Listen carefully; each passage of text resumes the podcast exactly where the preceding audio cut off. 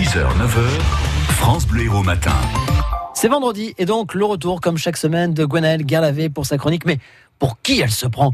Bonjour Gwenaëlle. Bonjour. Alors aujourd'hui, euh, pas d'accessoires, pas de déguisement euh, de bonne sœur et pourtant vous avez envie de pousser un coup de gueule sur l'église catholique.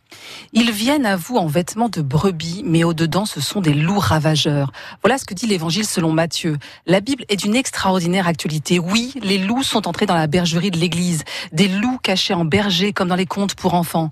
Depuis des semaines, on n'entend plus parler que de ça avec le film Grâce à Dieu de François Ozon sur ce prêtre près de Lyon qui a agressé au moins 72 enfants, avec la condamnation en justice du cardinal Barbarin qui n'a pas dénoncé ce prêtre, avec, coup de grâce, le refus du pape d'accepter la démission de ce cardinal, mais aussi avec ces nouvelles révélations qui dépassent l'entendement dans le documentaire d'Arte Religieuse abusée, l'autre scandale de l'Église, qui prouve que des prêtres ont violé des religieuses pour, disait-il, hein, leur faire sentir l'amour de Jésus.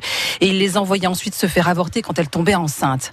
Aujourd'hui, Dieu ne reconnaît plus les siens. La Bible dit aussi, se vantant d'être sages, ils sont devenus, devenus fous. Alors, vous me direz, eh oh, coucou, hein, on est sur France Bleu Héros, hein, c'est le service public, hein, vous me brandirez la séparation de l'Église et de l'État, la laïcité, et vous direz, alors, avec vos bondieuseries, vous passez votre chemin.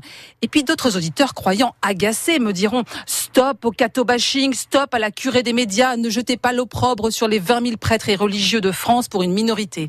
Je vous répondrai, pédocriminalité, viol par ascendant et silence. Ces prêtres n'ont pas goûté aux fruits défendus, arrêtons les euphémismes. Ce sont des pédophiles et des violeurs sur des personnes vulnérables. Ils peuvent encourir 20 ans de prison.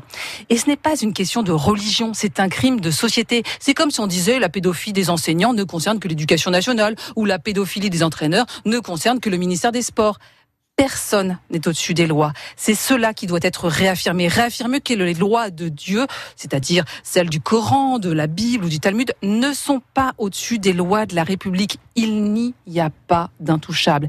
Et ce n'est pas une question de religion, donc c'est un crime de société, parce qu'on sape là aussi des repères dont on a cruellement besoin aujourd'hui. Entre des pouvoirs politiques décriés, la montée du populisme, les casseurs, il y a des jours où on ne sait plus à quel sens se vouer.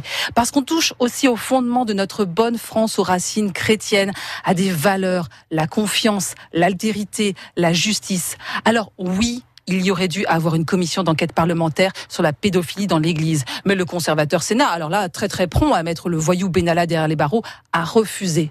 Alors oui, il nous faut maintenant des gilets jaunes au sein de l'Église. Il faut retrouver des abbés Pierre, des mères Teresa.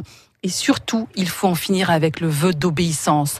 Lorsqu'on demande la soumission d'une personne, on ne l'aide pas à devenir un adulte responsable, capable d'exercer son propre jugement moral.